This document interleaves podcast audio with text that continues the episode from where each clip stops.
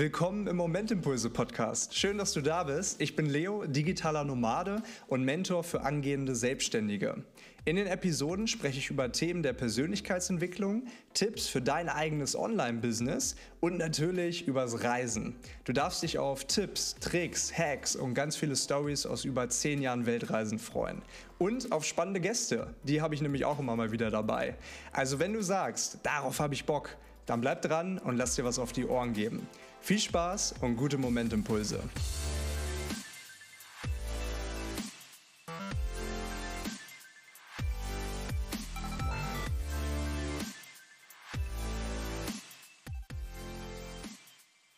Momentimpulse Folge 111 und auch wenn das eine aufgezeichnete Folge ist, jetzt im Dezember 2023, tut das natürlich der Geschichte und dem Gast, der mir gerade vor mir, der gerade vor mir sitzt, natürlich keinen Abbruch. Äh, herzlich willkommen, äh, Podcast Jungfrau Daniel Benje.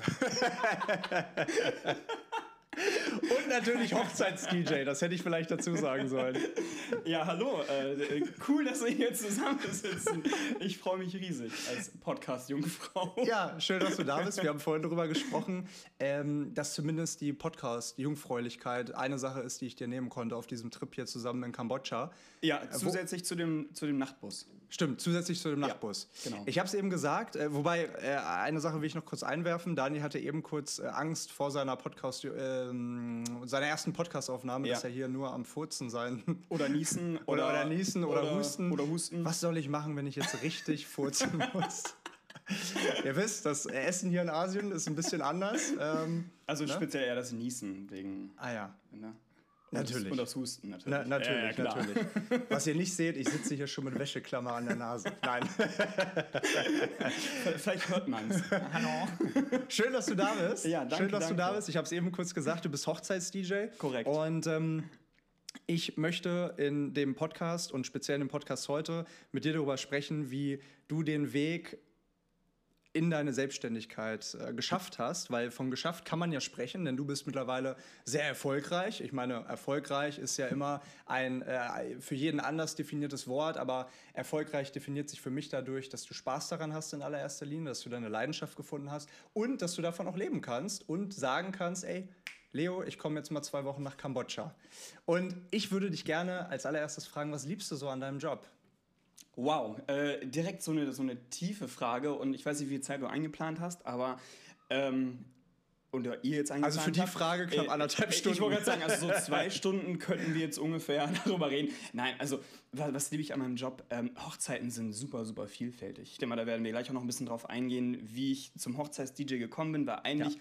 ursprünglich komme ich aus einem ganz anderen Bereich, nämlich aus mhm. dem Club- und Festivalbereich und habe dann erst den Bogen geschlagen zu Hochzeiten. Und das ist eigentlich sehr unüblich für einen Hochzeits-DJ. Normalerweise ist es eher andersrum. Die Hochzeits-DJs sagen sich, ja, okay, ich mache Hochzeiten, weil ja, ist halt irgendwie leichter reinzukommen. Ich gehe in eine Agentur, verdiene relativ schnell, relativ easy Geld in Anführungsstrichen ähm, und will aber eher auf die großen Bühnen. Und ich habe es genau andersrum gemacht. Mhm. Ähm, und ja, weil ich die Hochzeit einfach lieben gelernt habe, weil ich den, den Job des DJing generell liebe, seitdem ich denken kann. Also ich äh, erzähle immer so eine, so eine coole Story. Ähm, weil es damals wirklich so war, ich hatte die Möglichkeit, mir ein Motorrad zu kaufen oder halt DJ-Equipment. Und ich habe mich mhm. halt fürs DJ-Equipment entschieden. Wann war und, das? Boah, also die Entscheidung war äh, nach 16, weil da, erst dann konnte man Motorradführerschein mit 12. machen. mit, mit 11, genau. Nein, aber, aber aufgelegt, angefangen aufzulegen habe ich damals mit, mit 14, halb 15, Ach, irgendwie so. Also so ungefähr in, in dem Zeit. Ich kann es nicht mehr genau definieren, weil es war so ein so ein, ich habe jemanden kennengelernt, ähm, der hatte DJ-Equipment zu Hause stehen und der hat im, im Internetradio damals noch, damals gab es noch so wie Internetradio, ich weiß nicht, über sowas, Techno-Base FM und sowas, kennt man mm, vielleicht ja, ja, noch von damals. Ja. Genau. Äh, in sowas hat er auch aufgelegt und mit dem bin ich in Kontakt gekommen und der hatte damals Plattenspieler dastehen. Ach, und, geil. Ja, also richtig Vinyl.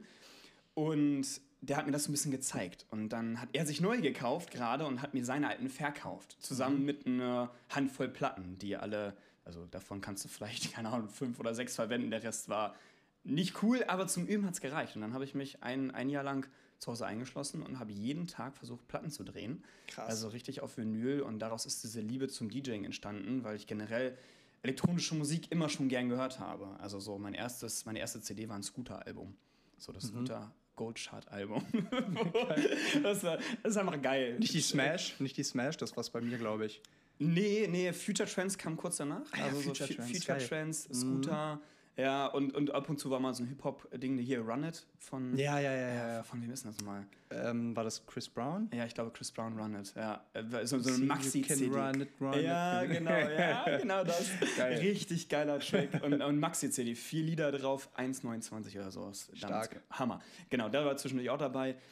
Und ich glaube, aus dem ist das so ein bisschen ein Sprung, dadurch, dass man als, als DJ elektronische Musik, was spielst du für ein Musikinstrument? Mhm. Ja, gut, du kannst Klavier spielen, wenn du ins Produzieren reingehst, aber primär legst du auf. Mhm. Und das war so, das habe ich immer schon geliebt. So dieses Ineinandermischen. Damals auf den ersten Partys, wo man als Kind war, wollte ich immer die Musik machen. Also, so wenn man das aus der äh, Retrospektive betrachtet, hat das schon ganz früh irgendwie angefangen und der Weg war geebnet. Und ähm, um auf die Grundfrage zurückzukommen, was liebe ich, jetzt habe ich doch ein bisschen ausgeholt. ich sag ja zwei Stunden einplanen. Ja, also gut. Ähm, ist es, ist es einfach diese Vielfältigkeit an dem Job und was es dann auch, vielleicht gehen wir da später nochmal drauf ein, unterscheidet auch vom Clubbereich, ähm, dass man einfach mehr machen kann. Man kann viel, viel mehr einen Anteil daran haben, den schönsten Tag für das Paar zu kreieren. Ob es organisatorisch koordinativ ist, äh, im Vorfeld mit der Planung zu unterstützen, ähm, ob es das Technikthema einfach ist, den Raum schön herzurichten. Also es geht viel mehr um diese Vielfältigkeit, es sind viel mehr ähm, Dinge, die eine Rolle spielen, beim Hochzeits-DJing speziell. Ähm, um die Ecke zu denken, weiterzudenken. Das sind so Kleinigkeiten. Audiogästebuch haben wir letztens drüber gesprochen, dass ich das jetzt auch implementiert habe. Eine Fotobox baue ich gerade.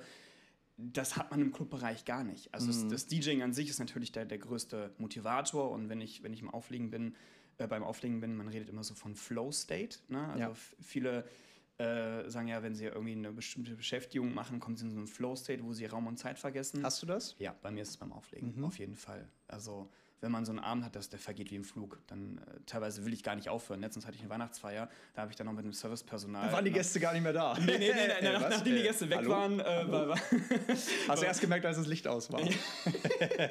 haben wir mit dem Servicepersonal beim Abbau haben wir noch richtig geile Mucke gehört und sind zusammen abgegangen und so. Sowas. Das, Siehst dann so eine Stunde später so eine WhatsApp-Nachricht, du Daniel, wir wollten dich nicht stören. ja, wir sind jetzt alle Ähm, weg. So. Aber naja, wir haben dir noch ein Stück Hochzeitstorte da gelassen. nee, war ja Filmfeier. Aber, äh, Achso, sorry, war ja, eine Fünfer. Genau. Okay. Ja, geil. Okay, das ähm, heißt, äh, schon früh gestartet, aber jetzt hast du eben so diesen Weg in Anführungsstrichen angesprochen. Ähm, der war zwar geebnet, aber trotzdem hast du dich ja auch noch rechts und links hier mal und da mal ausprobiert, oder? Ja, auf jeden Fall.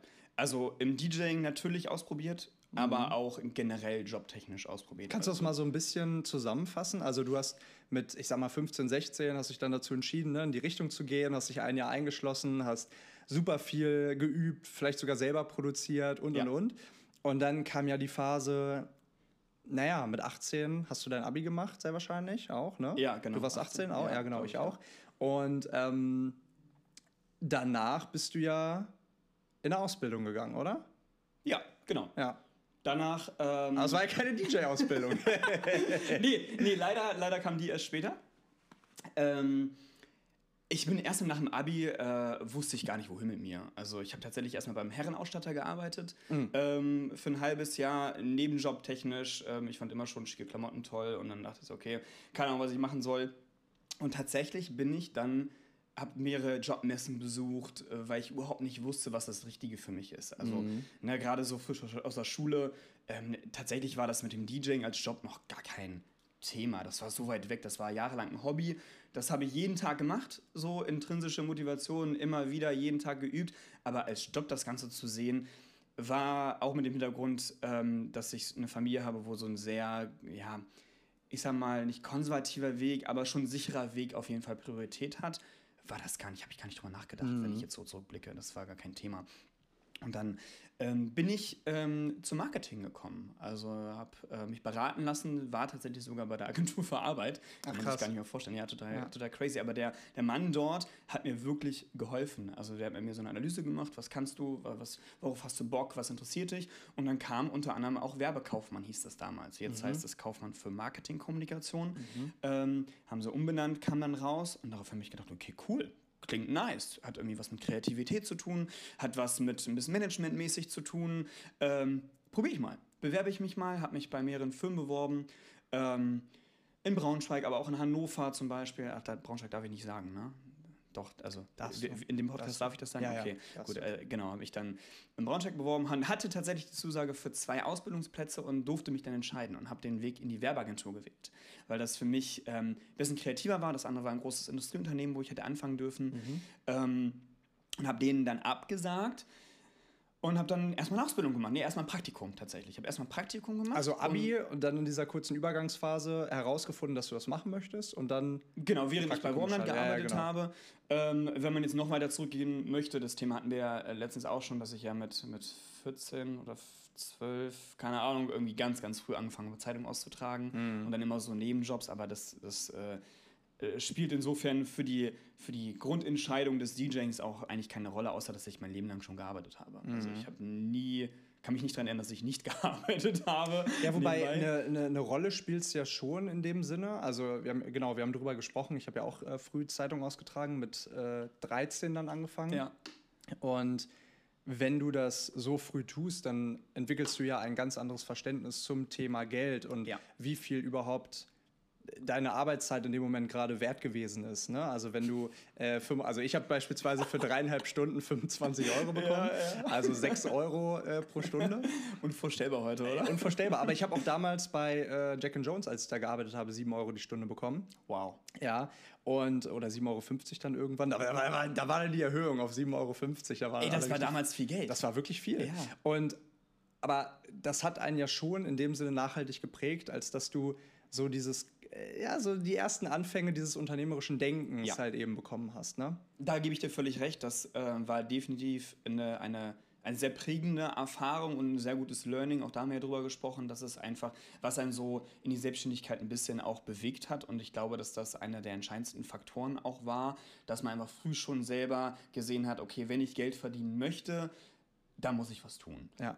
So, und auch bei, ich kann mich an eine Zeit erinnern, wo ich bei minus 20 Grad, heute auch gar nicht mehr vorstellbar, Zeitung austragen war. Da lag, da war eine Eisschicht auf der Straße. Ja. So, ich war eingepackt bis zum geht nicht mehr und musste aber diese, diese Prospekte, es war ja keine Zeitung, ich habe so, so Prospekte ausgetragen von einem, von einem großen Lebensmittelgeschäft, äh, ohne jetzt hier Werbung zu machen. ähm, und äh, das war, das war schon sehr prägend. Dann irgendwie zu einem, zu einem Supermarkt gegangen, später an der Kasse gearbeitet, Regale eingeräumt. Ähm, ja, definitiv. Also da bin ich voll bei dir. Das ähm, hat große Auswirkungen gehabt, ähm, dieses Learning auch zu haben. Ja, das war, war sehr gut. So damals natürlich sehr anstrengend, aber auch schön dann unabhängig auch vom Taschengeld zu sein und selber dann auch dieses Gefühl zu kriegen, okay, ich arbeite, verdiene Geld und dieses Geld kann ich dann wiederum nehmen und kann mir schöne Sachen kaufen, kann das sparen, kann es für Reisen, keine Ahnung was einsetzen. Doch, definitiv, das war, das war sehr gut. Und dann hast du deine Ausbildung gemacht, drei Jahre. Genau, genau. Ich habe erstmal ein Praktikum gemacht. Also die Agentur, wo ich gearbeitet habe, die hat mir im Prinzip erstmal ein Praktikum angeboten. Ähm, dann haben sie mich in die Ausbildung übernommen. Dann hatte ich eine Dreijahresausbildung, richtig. Ich äh, durfte nicht verkürzen, ähm, war aber auch nicht schlimm. Also habe die, drei- die Ausbildung dann gemacht und habe aber parallel immer aufgelegt, produziert, habe äh, sogar parallel ein Studium gemacht ähm, zum, zum Produzenten, also ähm, krass. Bei, bei, einer, bei, einer privaten, bei einem privaten Institut, genau. Ähm, habe ich dann jemanden an die Hand bekommen, wo ich dann Kurse besucht habe und äh, so ein bisschen dieses ProduzentInnen-Dasein lernen durfte, weil auch das äh, war, das war eher so das, wo ich mich damals auch gesehen habe, okay, produzieren, weil damals war noch der Traum, auf die großen Bühnen zu kommen, so vor, vor zigtausenden Leuten zu spielen, ähm, dann um die Welt zu tingeln und das kannst du im Prinzip nur machen, wenn du auch produzierst. Und das hat mir auch viel Spaß gemacht. Ähm, und dann habe ich nebenbei noch dieses kleine Mini-Studium neben meiner Ausbildung gemacht, richtig. Und ja, drei Jahre das Ganze. Dann wurde ich übernommen, bin in eine Vollzeitstelle gegangen ähm, in der Agentur als Projektmanager, äh, Junior-Projektmanager und habe mich dann aber für ein Studium noch beworben, also für ein Vollzeitstudium. Und habe mich genau auf ein Studium beworben und gesagt, okay, wenn ich das kriege, dann mache ich das. Wenn nicht, dann bleibe ich in der Agentur. Und ich habe es gekriegt und habe dann gesagt, okay, geil, das ist eine coole Möglichkeit, die Selbstständigkeit auszubauen, mich auszuprobieren, weil aus meiner Perspektive, du kommst aus einem vertraglich gesehen 40-Stunden-Job, realistisch gesehen waren es eher 50 bis 60 Stunden die Woche. Gerade in Pitchphasen äh, war eine total geile, aber auch sehr anstrengende Zeit in einer Werbe Werbeagentur, klassisch Dienstleister. Bist du natürlich kundenabhängig. Ne? Wenn der Kunde, du hast um 18 Uhr Feierabend, äh, wenn der Kunde aber um Viertel vor sechs anruft und sagt, er braucht eine Änderung, ja, dann machst du eine Änderung, natürlich. Dann ja, ist ja. gar keine Frage. Ähm, und aus dem Aspekt war natürlich sehr, sehr viel Zeit, äh, die dort investiert worden ist. Und da war ein Vollzeitstudium für mich einfach, ähm, ich hatte so viel Zeit auf einmal. Das war der Hammer. So andere StudentInnen, die sagen, ja, okay, wir, wir müssen hier ganz viel machen und oh Gott, so wenig Zeit. Und für mich war es geil. Ich hatte irgendwie 25, 26 Urlaubstage, vielleicht waren es auch ein bisschen mehr, keine mhm. Ahnung. Ähm, auf einmal hatte ich zwei Monate Semesterferien. Alter, wie und geil. Die, und die hast du genutzt, ja. um deine Selbstständigkeit aufzubauen? Genau, parallel immer. Also, aber wie, aber, äh, ganz kurz, wie sieht ja. das aus? Weil wenn man, ähm, wenn man auf Bühnen möchte, und ich meine, in dem Alter, in dem du damals warst, gut, du hast dich ja in dem Alter, ich sage jetzt mal 24, 25, noch nicht so für Hochzeits-DJing. Also das war noch nicht so wirklich in deinem Kopf, denke ich. Gar nicht. Null. Genau. So, weil auch in dem Alter muss man ja auch sagen, da spielen Hochzeiten noch nicht so eine große Rolle wie jetzt, ne? wenn ja, man ja, ja, Ende 20, exakt. Anfang 30 ist. Ähm, wie, wie sah das dann aber aus? So, weil, also, wie baut man sich so diesen Weg? Ich meine, du hast ja auch auf größeren Bühnen gespielt. Ja. Mm, also dieses Ziel ja quasi erreicht, deinen Traum erreicht, darauf gehen wir gleich drauf ein. Aber wie bist du quasi erstmal dahin gekommen? Weil ich stelle mir vor, Selbstständigkeit aufbauen, wenn man jetzt irgendwie im Marketingbereich ist, gut, man kann sich, äh, je nachdem, was man macht, ein Portfolio anlegen, man kann ähm, Werbung machen, man kann Social Media machen, bla bla bla. Was hast du gemacht? Also das ist doch viel Connections, oder? Ähm, also gut sein, klar, aber ist doch dann auch viel Connections, oder? Connections, äh, ja genau, kommt auf den Bereich an. Also wenn, wenn du jetzt darauf hinaus möchtest, äh, was die Festivals angeht, was die Clubs angeht, das ist nur Vitamin B, ganz ja. klar. Ähm, und das, um das auch schon mal vorwegzunehmen, war auch einer der Hauptgründe, warum ich da raus bin, weil das einfach, man muss Leuten den Hintern pudern und da geht es nicht darum, dass man gute Arbeit leistet. Natürlich musst du auch gute Arbeit leisten, das wird auch vorausgesetzt, aber primär ist es, dass du Leuten den Hintern puderst. Zumindest war das meine Wahrnehmung. Das ist mhm. natürlich auch sehr subjektiv okay. und es gibt vielleicht Leute da draußen, die sehen das anders. Ähm, aber für mich war das einfach, ähm, war das nicht so das. Aber das, das ist jetzt wieder so ein bisschen vorweggenommen. Ich glaube, äh, um auf die andere Frage erstmal einzugehen, was habe ich, hab ich gemacht? Ähm, alles und nichts. Also als Selbstständiger, ich habe mich total ausprobiert. Also vom Produzent, Produzentendasein über DJing äh, in Clubs. Ich habe ähm, damals Weidendamm noch aufgelegt. Ich war vielleicht Hannoveraner, ein Begriff heißt mittlerweile Weltspiele, wenn ich mich recht entsinne. Aber wie bist du da rangekommen? Wie bist immer, du da Immer durch Leute, die irgendwelche Leute kannten. Ein Kumpel von mir damals kannte irgendwen, weil er äh, ist und war Videograf und der hat irgendwen kennengelernt, hat irgendwie mal ein Video im Wein da mit irgendwem gedreht.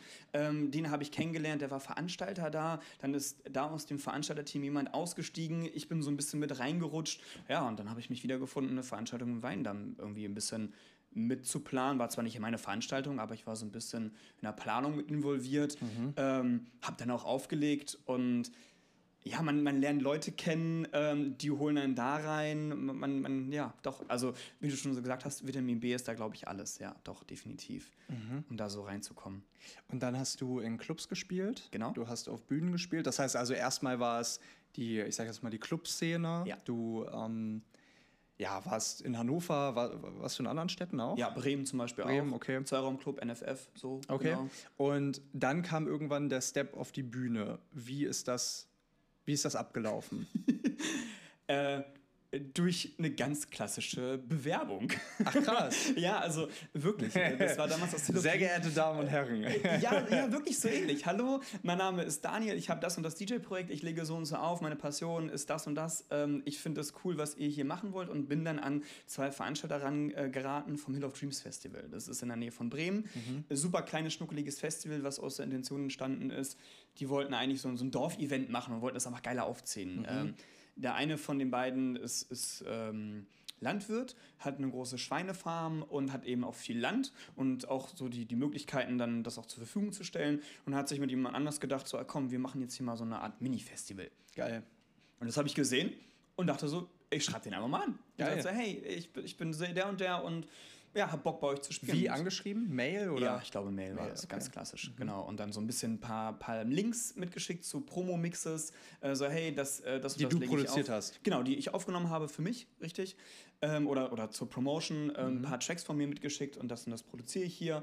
Ähm, das ist meine Vision mit dem, mit dem Projekt, weil aus aus DJ-Sicht, man hat ja immer DJ-Projekte. Ne? Also mhm. man hat so ein, so ein DJ-Alias, bei mir war es damals Given Jeans, so, so hieß ich. Ähm, so habe ich mich genannt. Stimmt. Ja, genau. Da, da, ich habe so, ich hab so EDM aufgelegt und, und Melbourne Bounce und eher so ein bisschen härter, ein bisschen schneller, ein bisschen, ein bisschen energetischer. Ja. Ähm, und genau mit dem Projekt habe ich mich dort beworben und bin mit den Leuten ins Gespräch gekommen. Die waren Gott sei Dank sehr offen, dadurch, dass die auch nicht und ich glaube, das muss man auch dazu sagen, das ist ein wichtiger Faktor, die waren nicht so auf Kapital und Wirtschaftlichkeit aus. Das war kein Festival, was die hauptberuflich machen wollen, um damit Kohle zu verdienen. Mhm. Das war eine Freude an der Sache, die wollten irgendwie was zurückgeben und die wollten irgendwie eine geile Zeit mit den Leuten haben. Und natürlich soll das Break-Even sein, aber das war jetzt nichts äh, wie andere große Festivals, die wirklich äh, Hard-Selling-Ticket und wir wollen damit auch Kohle machen. Und das war, glaube ich, so, das, das war ein cooler Synergieeffekt, dass ich da reingekommen bin. Und nicht nur, dass ich da einmal gespielt habe, ich bin dann tatsächlich auch Resident DJ geworden.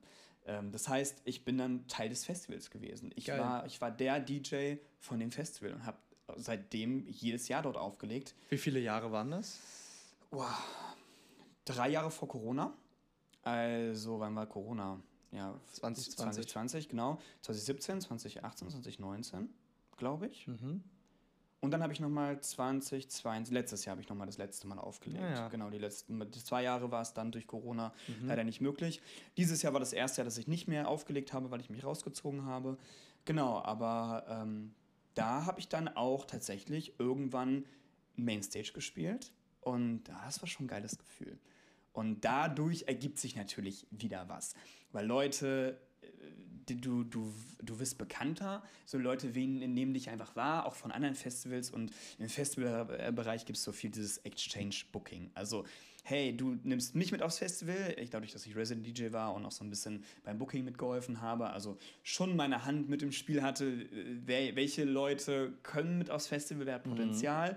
konnte ich natürlich auch sagen, hey, da ist jemand, der nimmt mich auf sein Festival, dann nehme ich den auf mein Festival oder auf, auf euer Festival. Dass er dann quasi auch mit auflegen durfte? Genau, also die, ah, ja. die, die, Person durfte auf Mill of Dreams spielen und ich durfte dann auf einem anderen Festival ah, ja, spielen. Okay. So, ne, das ist dann dieses Exchange-Ding. So eine mhm. Hand wäscht die andere. So mhm. läuft ganz, ganz viel in der Branche. Okay. Also, das ist viel mit, okay, du profitierst von mir, ich profitiere von dir. So weniger, okay, du machst einen geilen Job, ich will dich haben, ab einem gewissen Part, ja, da bist du eine Marke, da hast du was aufgebaut, da kommen Leute wegen dir. Aber mal ganz ehrlich, ich als kleiner Hannoveraner DJ, meine Fanbase war jetzt nicht so groß, dass ich da mit einem 50-Mann-Bus angekommen bin, wo der Festivalveranstalter gesagt hey, hat, okay, geil. Bus? Ja, ja, genau, 10. Busse. Ähm, genau, wo der Festivalveranstalter gesagt hat, geil, diese Person, dass ich die buche, die bringt mir so einen Mehrwert, dass ich die deswegen buche, weil die so und so viele Tickets verkauft. Weil da darauf musst du ja achten. Ja, das ist ja der Hauptgrund, warum hole ich Leute aufs Festival? Ja, weil die Leute andere Leute dahin ziehen. Mhm. So, du und ich wollen Person XY sehen und deswegen buchen wir das Festival. Ja, ja, klar. Und äh, also es gab dann echt Momente, und das war total krass, wo Leute auch Fotos mit machen wollten und so eine Mini-Fanbase war schon da. Ja. Das, war, das war ein cooles Gefühl. Ja. Ähm, und dadurch ist da natürlich ein bisschen was entstanden. Und mhm. ähm, das war, das war eine coole Zeit. Da bin ich, bin ich sehr dankbar, dass ich das mitmachen durfte. Vielleicht einmal noch mal ganz kurz auf das Thema, du hast eine Bewerbung geschrieben. Ja.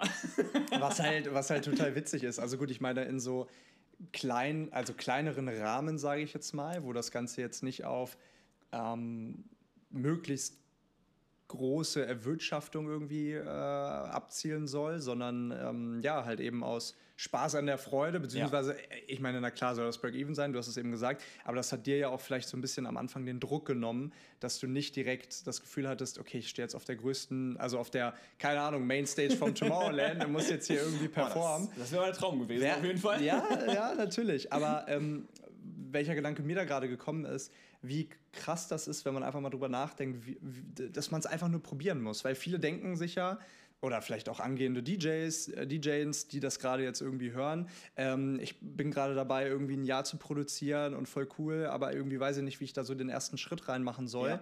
Ja. Ähm, und das gilt nicht nur für Menschen aus dem Musikbereich, sondern generell. Ähm, dass es ganz wichtig ist, es einfach mal zu probieren. Ja, dass hinfallen, dann natürlich aufstehen. Hinfallen, aufstehen. Richtig, genau. Ja. Dass dann natürlich aber trotzdem Menschen sagen, boah, ey, hat der ein Glück gehabt, dass der jetzt auf der Bühne steht. Nee, es ist aber auch eben ganz, ganz viel Arbeit, ne, Ja. die du äh, in dem Fall da ja reingesteckt hast, indem du gesagt hast, ich schließe mich jetzt ein Jahr ein mit 15 und lerne, wie das geht. Ich mache eine Ausbildung und ich mache nebenbei noch ein Studium oder lerne oder bild mich weiter oder vernetze mich oder oder oder oder schließe mich nach der Arbeit nochmal irgendwie zwei Stunden ein und lerne weiter. So, das sind ja viele Dinge, die andere Menschen halt gar nicht sehen. So, ne? Und deswegen finde ich das wichtig, da so transparent drüber zu sprechen, dass da die Arbeit hinter, also dass du das geschafft hast, dass du das probiert hast und du natürlich dann auch zack sofort die Zusage bekommen hast, dass da aber natürlich ganz viel Arbeit hinsteckt, plus den Mut zu haben, diesen Schritt halt erstmal zu gehen. Exakt. Und ich glaube, was, was noch ein weiterer Faktor ist, den, den viele nicht, nicht sehen, ähm, dieses Thema einfach wirklich viel, darf ich das sagen, Scheiße fressen? Ein, also Ja, ja, ein, einfach, einfach wirklich. Wir haben auch ähm, am Anfang hier über das Furzen gesprochen. einfach wirklich viel auch äh, ja äh, du- durch, durch harte Zeiten zu gehen. Also ich glaube, es ist utopisch zu denken, dass ich, selbst wenn ich da auf der Mainstage stehe, viel Geld verdient habe. Jahrelang habe ich für, für lau aufgelegt. Also ich habe keinen Cent verdient. Mein erster Gig, damals Jugendzentrum Letter. Du erinnerst dich. Krass. Gu- Gute alten Zeiten. Auf dem Geburtstag von jemandem aufgelegt. Meine Bezahlung waren vier Red Bull. ja. Ja, so. Und äh, Clubshows. Naja, äh, was heutzutage auch knapp äh, 50 Euro vermutlich sind. Ne? Ja, du kannst danach ja auch fliegen, ist auch gerechtfertigt. Richtig, genau. genau. Ähm, nee, das ist einfach auch einfach sehr, sehr viel zurückstecken, Try and Error, immer wieder probieren und natürlich auf ganz viele Nachrichten, auf ganz viele E-Mails, auf ganz viele äh, Kon Kontaktversuche kam nie was zurück. Also, dass das Mhm. jetzt geklappt hat, ja, aber das ist so dieses Ding, ruf halt 100 Leute an und vielleicht wird einer davon dein Kunde. So, du wirst nicht immer 100% Leute erreichen. Und wenn du natürlich dann einfach aufgibst und sagst, nö, also ich habe jetzt hier zwei E-Mails geschrieben, da kam keine Antwort, ich lasse es jetzt. Hm, ja, na klar, dann, dann kann Ja. halt auch nichts bei rauskommen. Und das ist im, im DJing genauso gewesen. Gerade auf den Festivals, das ist einfach ähm, ja, kein Geld verdient, viel Arbeit reingesteckt. Also äh, ich habe da meinen Vater noch im Ohr, der, der immer, als ich in den Club gefahren bin, gesagt hat, ja Daniel, und wie viel verdienst du heute? Ich so, ja, nichts. Ja, und wie willst du mal davon leben oder, oder wie, rentiert sich das? Und das, das hat schon so einen Beigeschmack und ich kann seine Intention natürlich verstehen, weil die Arbeit, die ich getan habe als DJ, äh, die wird jetzt Gott sei Dank sehr gut bezahlt, ähm, so dass ich davon leben kann. Aber das kommt nicht von irgendwo her. Das war jetzt nicht, dass ich angefangen habe aufzulegen und die Leute sagen, okay, cool, wir bezahlen jetzt genau den Preis. So, Ja. gar nicht, auf gar keinen Fall. Dass wir jahrelang nichts verdienen und wenig verdienen und viel Zeit und Arbeit reinstecken und nichts dafür wiederbekommen, um irgendwann dahin zu kommen, dass man sagt, okay, jetzt kann ich den Samen, den ich damals gesät habe, kann ich, davon kann ich jetzt etwas ernten. Und es macht ja auch voll viel Sinn, ne? dass ähm, man am Anfang auch mega viel umsonst in Anführungsstrichen arbeiten muss, weil, ähm, also, oder beziehungsweise, dass du am Anfang halt gar nicht irgendeinen, also ja, vielleicht irgendeinen Preis, aber dass du am Anfang gar nicht diesen Preis aufrufen kannst, den du vielleicht jetzt aufrufst, weil du nicht so viel Übung hast. Wenn du nicht so viel Übung hast, hast du nicht so ein großes Selbstvertrauen in deine Fähigkeiten. Und Ja. wenn du das nicht hast, dann kannst du deinen eigenen Wert auch nicht so gut kommunizieren, als wenn du es schon zehn Jahre machst. So, ne? Ja, Es und gibt der Wert ist ja auch gar nicht da. Ja, also, genau, Ne, also der, der, Ja, den ja, gibt- den es genau. ja faktisch auch gar nicht, weil Ja, ja. warum soll jemand für, für eine Dienstleistung Geld bezahlen für jemanden, der die Dienstleistung erst halt gestern macht? Ich, Also, ich stelle mir, also so. ich stell mir gerade vor, du stehst da auf der Bühne und irgendwer ruft dir zu, kannst du mal das spielen? Und du so, oh fuck, ja, okay. das ist ja das Schlimmste, was Und einem dann so DJ laut leise, einfach kurz, kurz Lied stopp und Ja, dann ja, nächstes genau. Lied an, aber so zwei Minuten Pause Ja, ja, genau, Geil. super, super. Wir. Nee, aber, aber, aber es gibt ja auch diesen Spruch, immer Glück ist auch Können. Und das ist ja genau so, ne? Wenn du es zehnmal versuchst, klappt es vielleicht einmal. Wenn du es hundertmal versuchst, dann klappt es vielleicht zehnmal. Oder wie auch immer, wie viel. Und ähm, ich habe das auch ganz, ganz oft gemerkt. Ich habe es auch so oft versucht. Ich habe, äh, gut, in meiner Branche jetzt im, im Travel-Bereich äh, Unternehmen angeschrieben, Reiseveranstalter angeschrieben, bliblablub. Und irgendwann kommt dann auf einmal der Anruf, ey Leo, hast du Bock auf die Reise oder hast du Bock auf die Reise? Und dann ist so, ja krass, okay, von diesen 50 haben jetzt dann wirklich fünf geklappt und dann bin ich das Jahr jetzt unterwegs. Und genauso muss man halt eben dranbleiben und das ist halt so wichtig, finde ich, wenn man merkt, und ganz oft ist das ja ein Gefühl von innen drin, ne? dass man diese, diese Leidenschaft einfach dafür Ja, hat, dass man ja. das einfach instinktiv tut. Du musst dich nicht dafür aufraffen, dass du wenn du nach Hause kommst, dich nochmal zwei Stunden ins Zimmer einschließt und äh, weiter produzierst. Oder du musst dich nicht aufraffen, äh, reisen zu gehen. Oder jetzt morgen beispielsweise, wir haben, äh, gut, wenn ihr das hört, ist ja schon eine Weile her, fahren wir Richtung Laos über Weihnachten. Und ich habe ja gesagt, ja, ich freue mich mega auf die Busfahrt, auf die neun Stunden, weil es halt, weil, halt wieder ein neues, kribbeliges Gefühl ist, das ja. ich habe, was ich so liebe. Und genauso ist es ja auch bei dir oder bei jedem anderen, der oder die selbstständig ist und äh, ja, eine gewisse Leidenschaft einfach für die Dinge hat. Und deswegen ist es so wichtig, einmal zu appellieren, wenn euch das wirklich erfüllt und Spaß macht, dann macht weiter damit. Egal, wie du schon gesagt hast, wie viel Scheiße ihr fressen müsst, weil, ey, wenn du was aus Leidenschaft tust, dann machst du es gerne. Und wenn du etwas gerne tust, dann machst du es oft. Und wenn du etwas oft tust, dann wirst du darin gut. Ja, geil. Und wenn du gut ja. in etwas bist, dann ist die Wahrscheinlichkeit hoch, dass du irgendwann dafür bezahlt wirst. Ja. So, und das ist halt so, so wichtig zu verstehen. Genau, und vor allen Dingen auch dieser Aspekt, es läuft auch nicht alles geradlinig. Also auch das ist, glaube ich, Voll. utopisch zu, zu denken. So jetzt bei mir, wenn man das jetzt weiter strickt, ich meine, ich bin ja irgendwann, habe mich ja bewusst von den Festivals und von den Clubshows gelöst. Ich habe letztes Jahr noch einmal auf Ibiza spielen dürfen. Das war so mein, mein, mein Go-To, wo ich immer hin wollte und das war, das war ultra geil. Und jetzt ist für mich, ich mache jetzt eigentlich keine Club- und Festival-Shows mehr. Und ich bemühe mich auch nicht darum, dass das Projekt, was ich hatte, also ich habe nochmal das Projekt nochmal geswitcht, bin von diesem EDM-Kram weg zum, ähm, zu eher House, Tech House, also ein bisschen ruhiger, ich sag mal, musikalisch vielleicht etwas erwachsener geworden. Mhm. Würde jetzt vielleicht einige so betiteln. Ähm, bin ich dann weg und habe dann das Projekt eröffnet und dann kam halt Corona und dann habe ich das auch äh, gelassen und dann war das mit den Hochzeiten auch mehr und das, das habe ich mehr gefühlt und ich glaube, es ist auch was man auch an der Stelle sagen muss, ist auch okay, dass Sachen erstens nicht geradlinig laufen und man immer wieder auch eine Richtungskorrektur irgendwie für sich ähm, auch akzeptieren darf und sollte, dass es in Ordnung ist, sich selber das zu erlauben, ey, den Traum, den ich damals vielleicht hatte, daran habe ich lange zum Beispiel auch geknapst.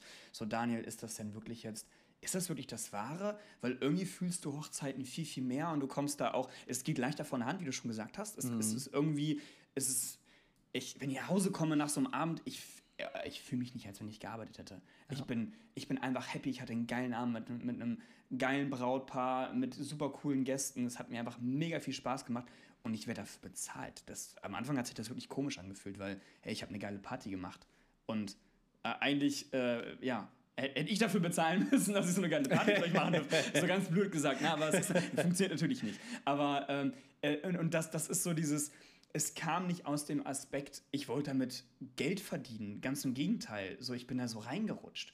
Und den dann Das ist interessant, ne? Das kommt immer dann damit oder geht damit einher. Ja, voll.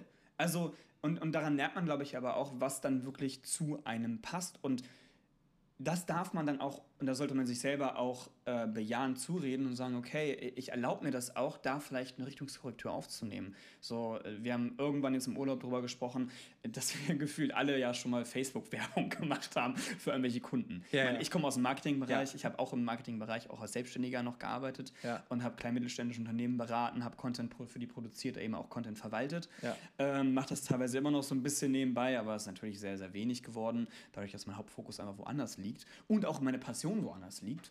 Ähm, und wir probieren es alle aus. So, und ich habe das, hab das zweimal gemacht für Kunden und habe festgestellt, boah, geht mir voll auf den Keks. Mhm. Ist gar nicht meins. Ja, kannst du mit Geld verdienen. Kannst du auch echt nicht, schnell, nicht schlecht mit Geld verdienen, wenn du mal so ein paar Leuten aus dem Internet glauben magst, wie viel Geld bei, bei Facebook-Werbung drin steckt. Definitiv. So, einer aus dem Studium von mir, die hat jetzt eine eigene Agentur, die macht eigentlich nur noch das. Ja.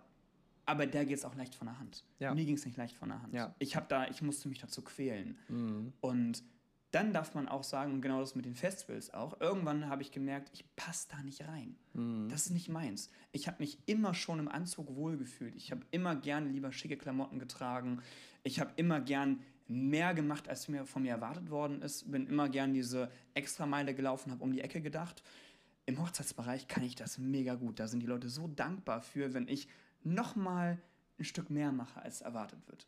Mhm. Und noch mal ein bisschen ja, wie ich gerade schon gesagt, um die Ecke denke und nochmal andere Möglichkeiten, Konzepte entwickle.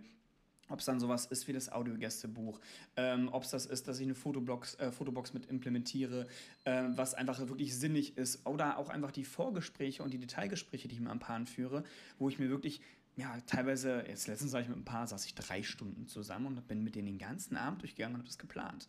Das fühlt sich aber nicht für mich an, doch ich muss das jetzt machen, sonst würde ich niemals drei Stunden mit einem Pärchen dort sitzen und das tun.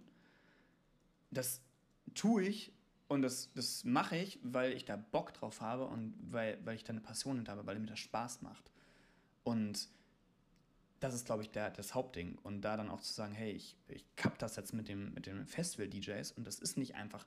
Das war eine coole Zeit, ja, aber irgendwann muss man auch ehrlich zu sich selber sein und dann erkennen, gut, Wege können sich ändern, ähm, Träume können sich verändern und das ist auch völlig in Ordnung so.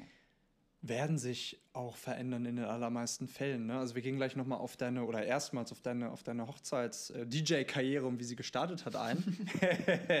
ähm, aber das mit der Richtungskorrektur ist so ein wichtiger Punkt. Ich habe das auch die ganze Zeit ähm, jetzt meinen Mentoring-Teilnehmern gesagt. Ja.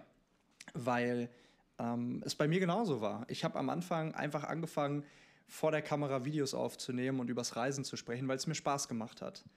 Jahrelang nichts damit verdient. Das hat mir einfach Spaß gemacht. Und irgendwann kam der Anruf: Hey Leo, hast du Bock, äh, für uns auf dem Schiff den Reisereporter zu machen? Geil, die Weltreise. Damit, genau, damit, damit, damit habe ich gemerkt, okay, ich will das eigentlich nur noch machen. Ja. So, und irgendwann habe ich gemerkt, Sprechen vor der Kamera macht mir Spaß, Sprechen macht mir Spaß. Dann kamen Moderationsjobs dazu. Durch die Moderationsjobs habe ich gemerkt, ey, so einen Podcast zu starten wäre doch eigentlich ziemlich geil. Und durch den Podcast ist eine richtig geile Community entstanden, mit dem wir jetzt auf Gruppenreisen gehen. so, und das ist, das, ist natürlich ein, das ist natürlich ein extremes Beispiel jetzt, wie sich das aufeinander aufgebaut hat.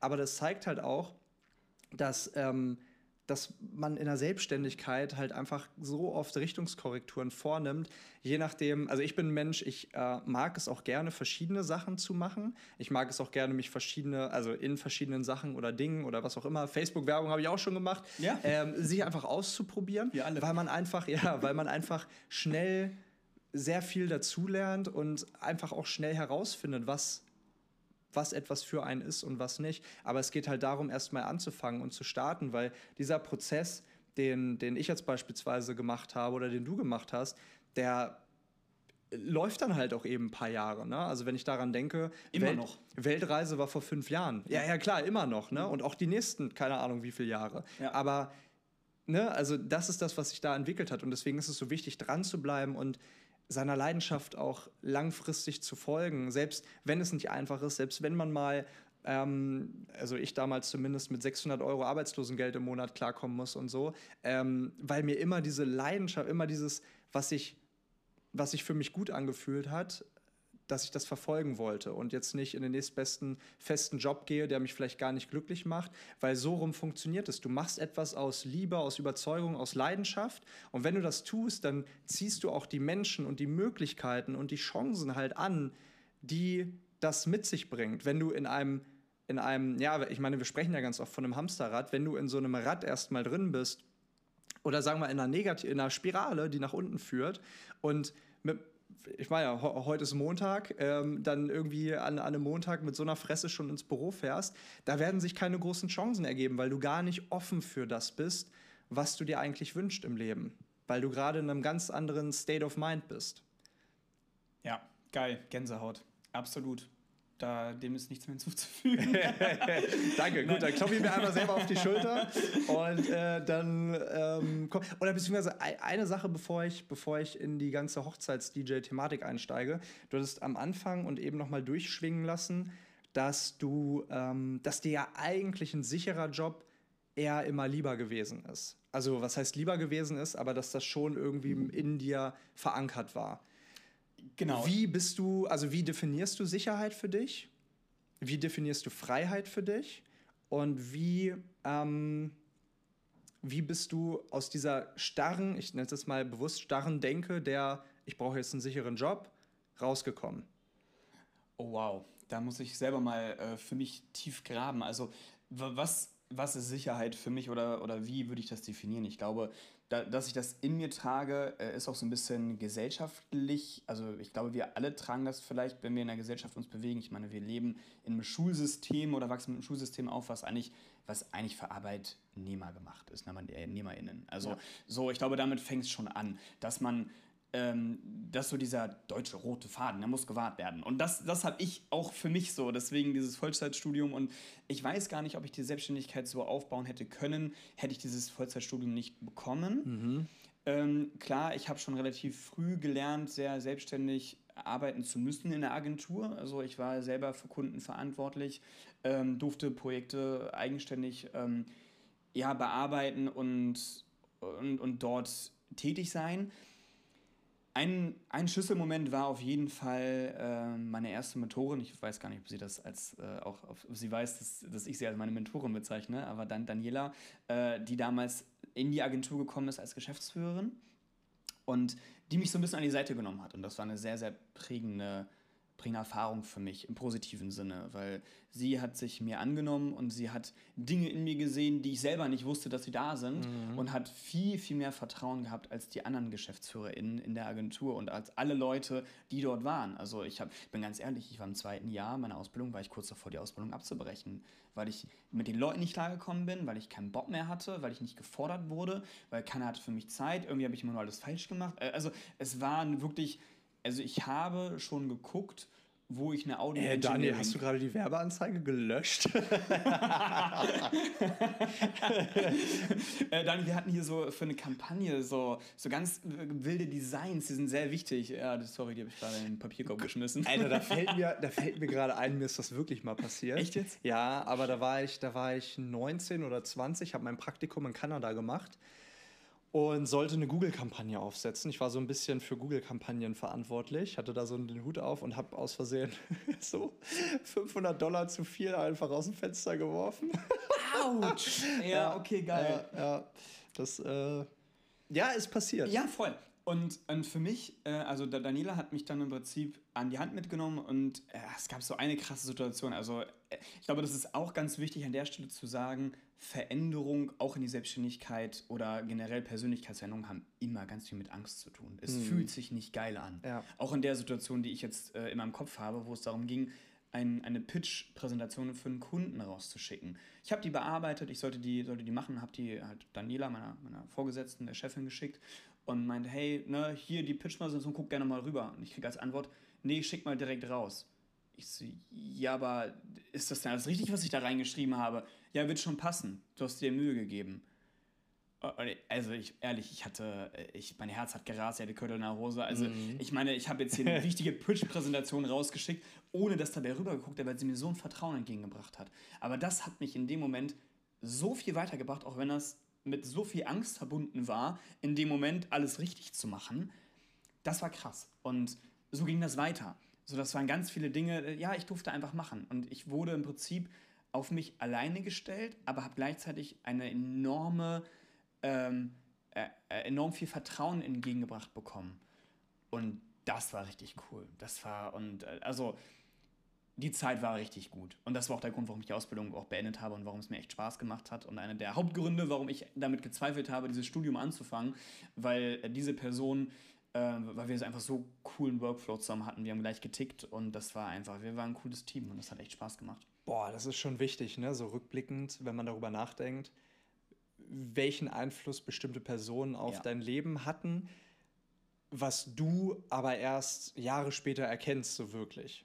Ja, exakt. Also ich habe es in dem Moment insofern erkannt, dass ich gemerkt habe, ich struggle um, meine, um meine, mein Studium. Ne? Also ich hatte diesen Studienplatz, ja, ja. wo es auch nur eine gewisse Anzahl an Plätzen gab. Und ich hatte das große Privileg, angenommen worden zu sein, ähm, durch diese krassen Einstellungsprüfungen da durchzukommen, wo ich bis heute nicht weiß, warum ich die bestanden habe. Aber Allgemeinwissenstest gar nicht meins. Aber anscheinend hat es geklappt. Ähm, und ich habe wirklich daran gezweifelt, das zu tun. Wie heißt die Hauptstadt Kambodschas? Phnom Penh. Phnom Penh. Phnom Penh. Peng, peng, peng. Ja. ja Pen. Sehr gut. Also allgemein Wissenstest bestanden. Richtig, zumindest für Kambodscha. Ja. Ähm, ja, und das ist, äh, jetzt habe ich voll den Faden verloren durch Penh. Aber äh, genau, dass es immer auch mit Angst zu tun hat, sich zu verändern. Ähm, und das Sicherheitsbedürfnis, darauf waren wir, genau. Ähm, das war dann schon insofern, dass ich da ich habe einen guten Synergieeffekt gesehen. Ich habe gesagt, okay, geil, ich habe irgendwie den roten Faden, den ich für mich wahre, das kann ich irgendwie cool mit mir selber vereinbaren, selbst wenn meine Selbstständigkeit, ich meine, das war ja damals noch nicht abzusehen, dass ich Hochzeits-DJ werde. Ja. Also unter uns und allen, die jetzt hier zuhören, zu sagen, ähm, Hochzeits-DJ war, war, also war keine Option für mich. Ich konnte es mir nicht vorstellen, kommerzielle Musik zu spielen. Ich war Festival-DJ, ich war Club-DJ und ich habe mein Set gespielt. Ich habe, äh, man redet in DJing oft auch so ein bisschen über Musikerziehung. So, ich wollte meinen Stil durchziehen und mhm. also wenn es eins gibt, was nicht zu Hochzeiten passt, dann so ein Mindset. Ja. also, ja. absolut nicht. Das, das, ist ja gar nicht das, was du für eine Hochzeit brauchst. Ähm, deswegen war es für mich unvorstellbar. Kommerziell Helene Fischer, boah, nee, äh, äh, ich konnte zum Strahl auf gar keinen Fall. Zumindest damals. Ne, geht, geht gar nicht. Ähm, sowas zu spielen. Ich habe Hausmusik EDM gespielt, das war, das war meins. Ja. Aber auch das hat sich halt verändert. Wie? Wie hat sich, also wann hat sich das mit deiner ersten Hochzeit, auf der du zu Besuch warst, verändert? äh, also ich meine, du musst ja irgendwie, hat dich vielleicht ein befreundetes Pärchen irgendwann mal gefragt, hier Daniel, du kannst auch äh, DJing machen, ähm, äh, DJing vor allem. Die DJing, ja. ja, ja du, du, bist auch DJing, Ich ne? bin DJing. Nee, äh, aber äh, kannst du es vielleicht, ähm, kannst du es vielleicht auf unserer Hochzeit machen? Wir haben da irgendwie niemand anderes und dann hat sich das, ist, ist, ist der Schneeball erstmal ins Rollen gekommen oder wie hat das angefangen? Also, äh, tatsächlich durch einen, äh, durch einen befreundeten, der damals ja sehr guten Freund von mir, den, den wir beide kennen, Jannis, mhm. seine Mama ist 50 geworden. Mhm.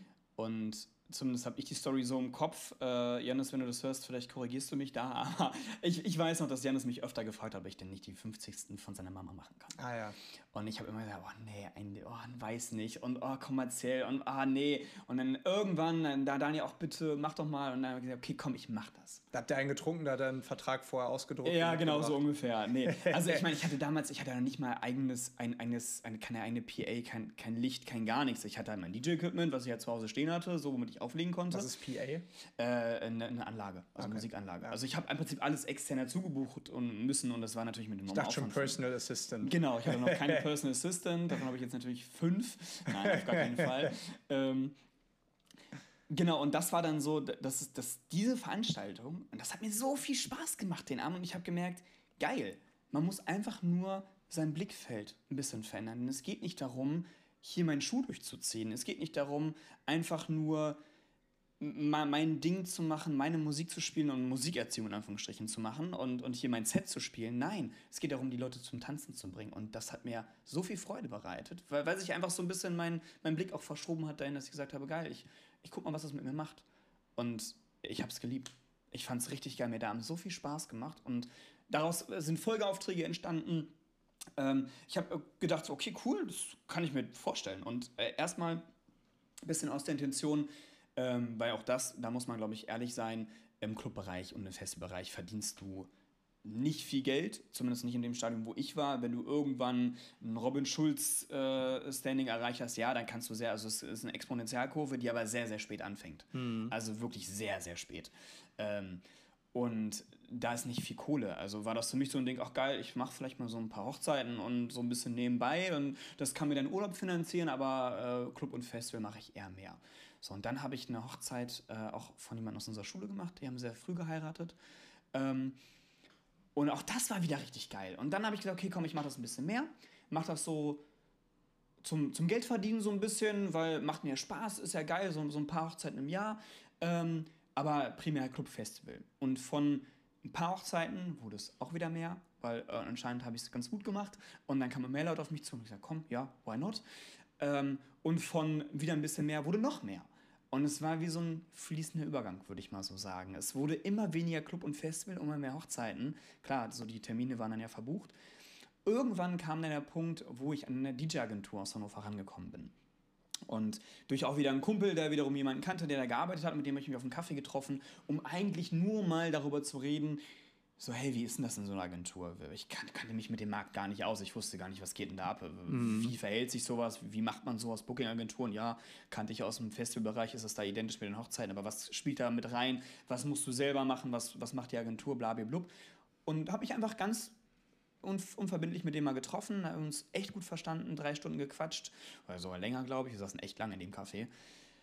Bin nach Hause gefahren, krieg einen Anruf von ihm und dann hat er mir gesagt, hey Daniel, was ich dir jetzt nicht erzählt habe, ich bin fürs Recruiting und fürs Booking zuständig für die Agentur und wäre in dich übelst gerne im Team. Du passt richtig geil rein. Geil. Und ich so, warte mal, was? Äh, okay, war völlig überfordert mit der Situation und wusste gar nicht, wo vorne und hinten ist. Und weil für mich war das, okay, krass, jetzt äh, bist du in der Agentur, bist du da rein, willst du nicht rein? Und wurde damit auf einmal konfrontiert und habe es dann gemacht. Mhm. Auch da wieder dieses, ne, echt Schiss gehabt am Anfang, ob das alles so glatt geht, weil man muss auch zugeben, es wird auch viel Humbug getrieben da draußen auf dem Markt. Also es gibt auch viel schwarze Schafe leider und auch Agenturen, aus meiner Perspektive, auch das ist natürlich subjektiv, wo, wo ich sage, ah, die, die nehmen die Leute schon gut aus. War mhm. bei der Agentur Gott sei Dank nicht so. Mhm. Und dann war ich auf einmal in der DJ-Agentur für Hochzeiten. Und die haben mich im Prinzip wirklich, ich meine, ich hatte ja schon bei Hochzeiten gemacht zu dem Zeitpunkt und dachte, okay, Hochzeiten, kann ich, easy. Ja. So, ne? Pustekuchen, kann, konnte ich überhaupt nicht. Also so gar nicht. Weil, also klar, ich konnte Musik spielen, aber alles, was zum Hochzeiten dazugehörte, das wusste ich ja gar nicht. Tradition, irgendwelche Bräuche, diese ganze organisatorisch koordinative Geschichte. Wann wird Musik gespielt? Äh, beim, beim Buffet schon, bla bla bla. Genau, so, so, so diese ne? ganzen Kleinigkeiten. Also Sehr viele Details. Genau, diese ganzen Details zu lernen. Wie moderiere ich?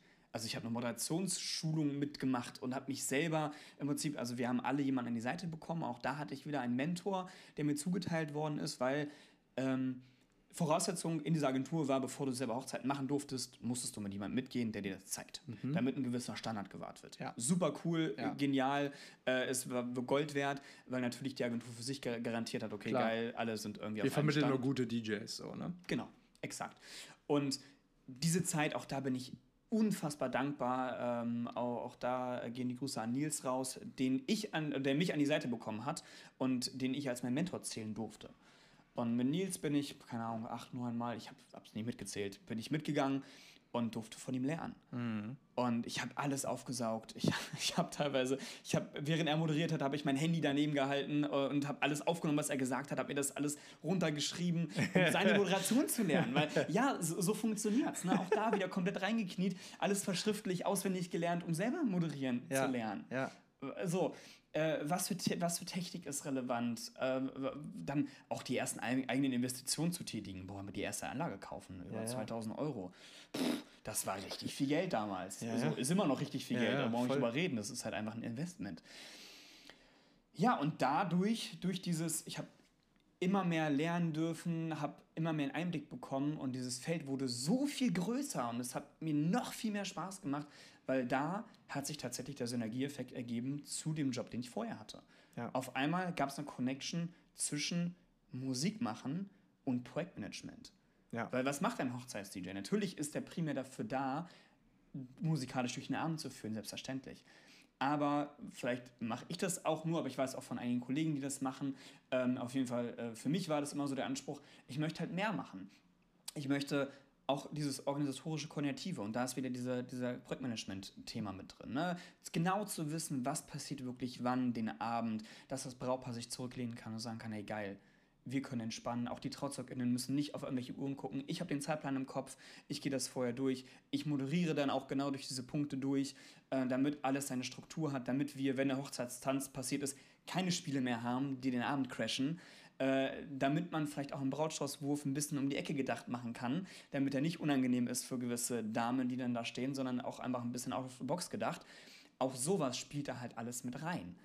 Und das hat natürlich noch mehr Feuer in mir ausgelöst, wo ich dachte, geil. Und das war dann auch der Moment, wo ich immer mehr Hochzeiten gemacht habe, weil dann beide äh, beide Passionen, die ich im Kopf, äh, die ich bei mir drin hatte und was ich so in meinem Kopf hatte, was ich gerne mache, haben sich auf einmal miteinander verbunden. Mhm. Musik machen mit diesen ganzen organisatorischen und äh, so unterstützen. Und, und dann, beides ja super kreative Jobs. Genau, so beides super offen und immer mit geilen Menschen. Ja. Immer, ich habe einfach, ich habe die geilsten Paare der Welt. Das macht einfach mit jedem, hat man so ein freundschaftliches Verhältnis. Das macht so unfassbar viel Spaß. Du lernst immer tolle, tolle Leute kennen und in 99% der Fälle sind Hochzeiten auch immer schöne Anlässe. Natürlich gibt es mal Anlässe, wo man irgendwie ne, gerade ein bisschen mehr. Am Alkohol, Altar stehen gelassen äh, wurde. nee, das, oh Gott, das hatte ich Gott sei Dank noch nie. Äh, das wäre eine andere Folge, was bei Hochzeiten schon mal schiefgelaufen da, da, ist. Da, da, da, hast du, da hast du gerade aufgebaut und dann kommt die Info, du Daniel, ähm, wir haben es dir noch nicht erzählt, aber Wow, worst case. Nee, nee, nee, sowas noch nicht. Nee, Gott sei Dank. Ja. Aber äh, das würde jetzt den Rahmen sprengen, wenn wir da jetzt noch. Also, ja, ja. natürlich, ne, aber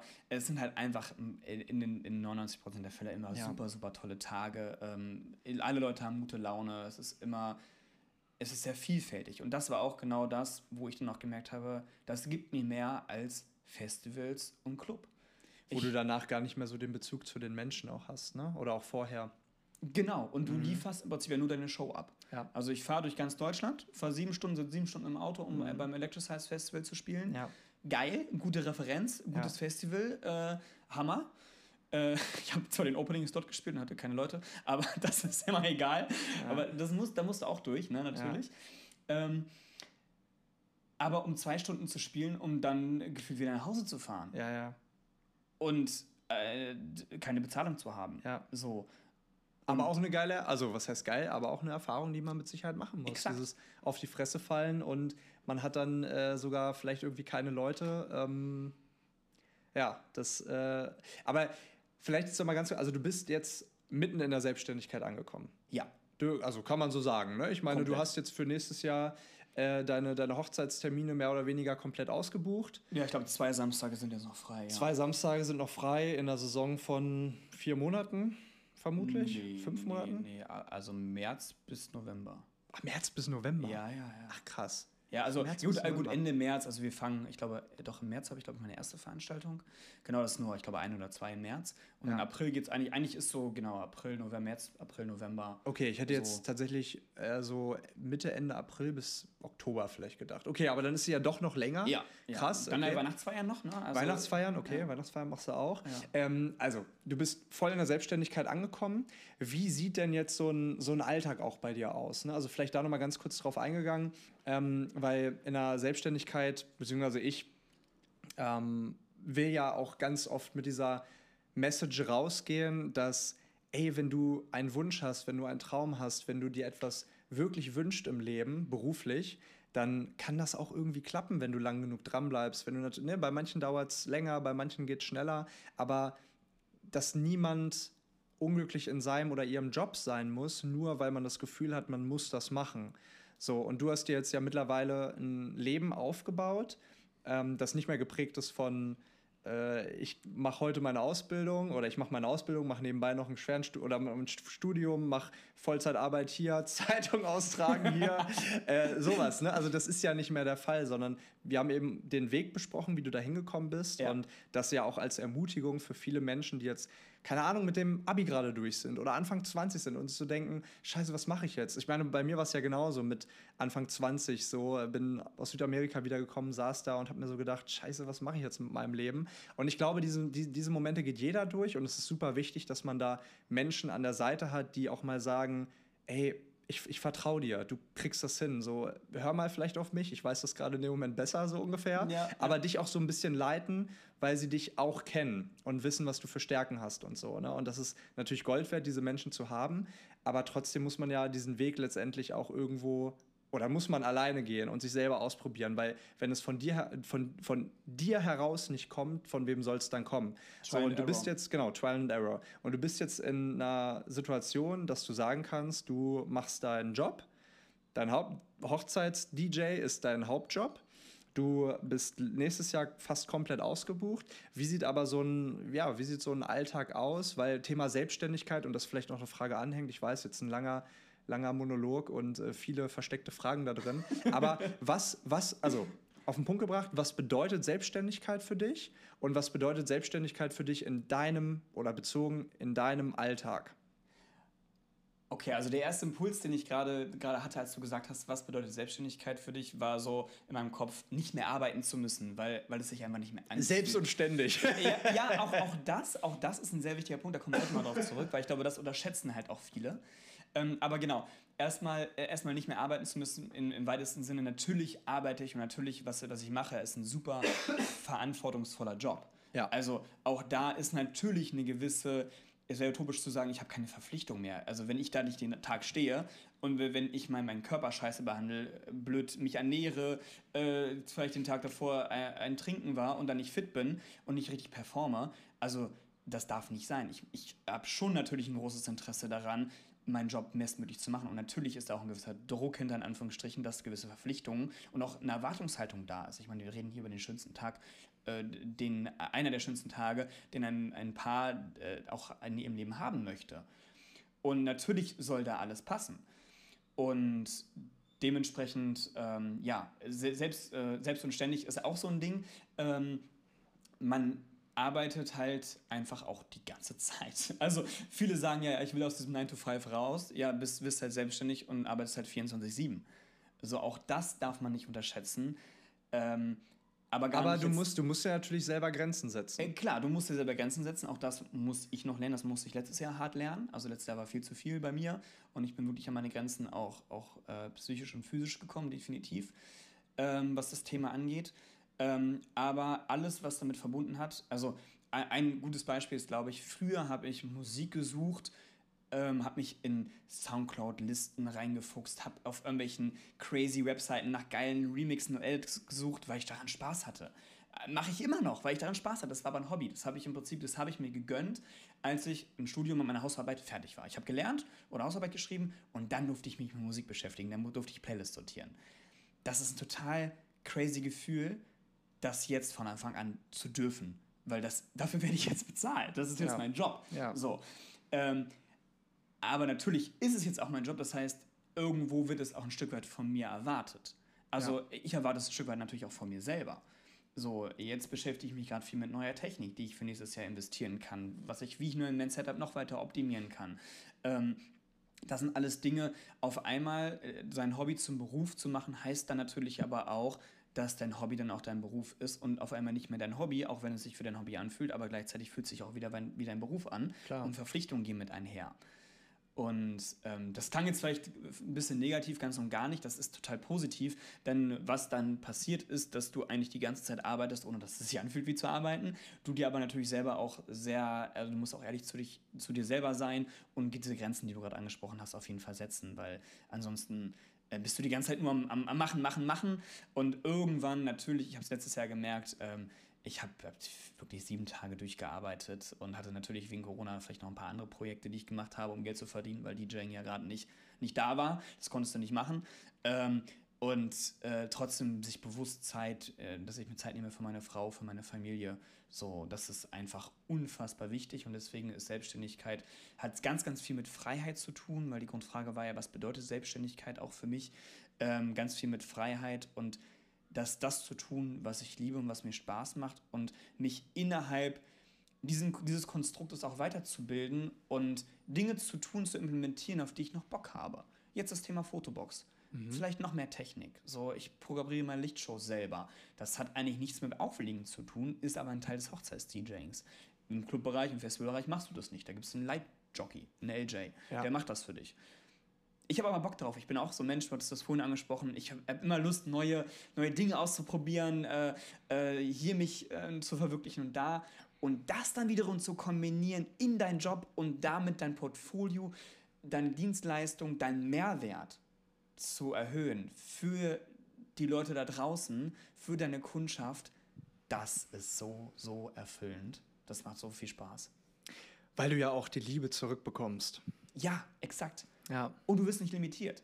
Ja. So, ich damals auch wieder eine Ausbildung. Ich war immer schon ein kreativer Mensch. Ich war aber im kaufmännischen Beruf. Ich war im Projektmanagement. Und ich habe damals gebettelt, gefleht, dass ich mal in die, ähm, äh, in die Grafikabteilung gehe.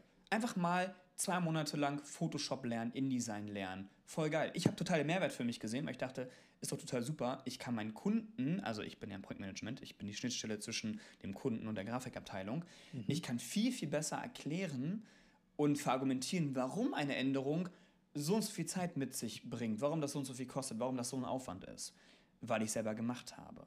Mir wurde es verwehrt, stattdessen wurde ich in Buchhaltung geschickt. War super langweilig. War natürlich auch. Aber okay, auch wichtig. Auch wichtig, klar. Belege zu sortieren. Hammer. Äh, kommt mir jetzt zugute. Aber, aber da wurde ich limitiert. Da hätte ich gerne mehr gewollt, hätte gerne meinen Horizont erweitert. Ja. Und wurde aber durch ein Unternehmenskonstrukt, obwohl man ja sagen muss, Werbeagentur ist ja schon sehr, sehr aufgeweicht, Hierarchien sind sehr flach etc., ähm, wurde ich aber trotzdem limitiert. Das habe ich in der Selbstständigkeit nicht.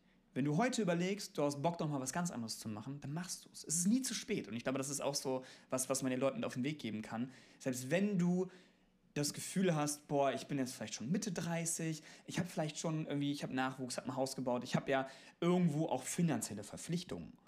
So ja, natürlich, die hast du, aber du kannst trotzdem parallel was aufbauen, wenn, und das ist die größte, das, das Wichtigste eigentlich da drin, wenn die Passion dahinter ist, wenn es sich nicht so anfühlt, als wenn du arbeiten müsstest. Geil. Oh, was für ein schöner letzter Schlusssatz. Denn ich wollte dich sowieso fragen, was würdest du anderen Menschen noch mitgeben wollen für die Selbstständigkeit, wenn Ja, das. sie sich darüber nach, äh, wenn sie sich äh, dazu entscheiden sollen oder gerade mit sich grübeln. Und das war perfekt. Das war gerade, als Nice. hättest du meine Gedanken gelesen. Daniel, geil. Schön, dass wir miteinander gesprochen haben. Schön, dass du hier in Kambodscha warst zu Besuch. Mittlerweile sieht es ja anders aus. Wir sind mittlerweile in Laos, wenn ihr das hört. Äh, und du bist wieder zu Hause. In Hannover. Ja, nicht mal. Du bist äh, schon fast äh, aufbrechend äh, wieder am Thailand. Packen. Weißt du, wie, also jetzt mal ganz kurz, das ist ja eine richtig absurde Situation gerade. Wir sitzen hier gerade Mitte Dezember, fast Ende Dezember, kurz vor Weihnachten. Und du bist auf dem Heimweg nach Deutschland, um Weihnachten da zu feiern. Richtig? Fliegst aber Ende Januar, also kurz nach Veröffentlichung dieser Podcast-Folge, wieder nach Thailand, wo wir uns hoffentlich auch wieder sehen werden. Ja, ja. Äh, total, total crazy. Das ist jetzt eine sehr besondere Situation. Ja, und definitiv. aber das macht auch jetzt nochmal deutlich, wie geil die Selbstständigkeit irgendwann ist. Also die ist von Anfang an geil, weil man muss irgend, also man muss anfangen, diesen Prozess lieben zu lernen. Auch wenn es scheiße ist, auch wenn du da von null Leuten spielst auf der Bühne, du musst anfangen, diesen Prozess lieben zu lernen und zu sagen auf dem Rückweg im Auto, okay, aber das war eine Erfahrung. Ja. Und diese Erfahrung macht mich fürs nächste Mal besser, stärker, reifer, was auch immer.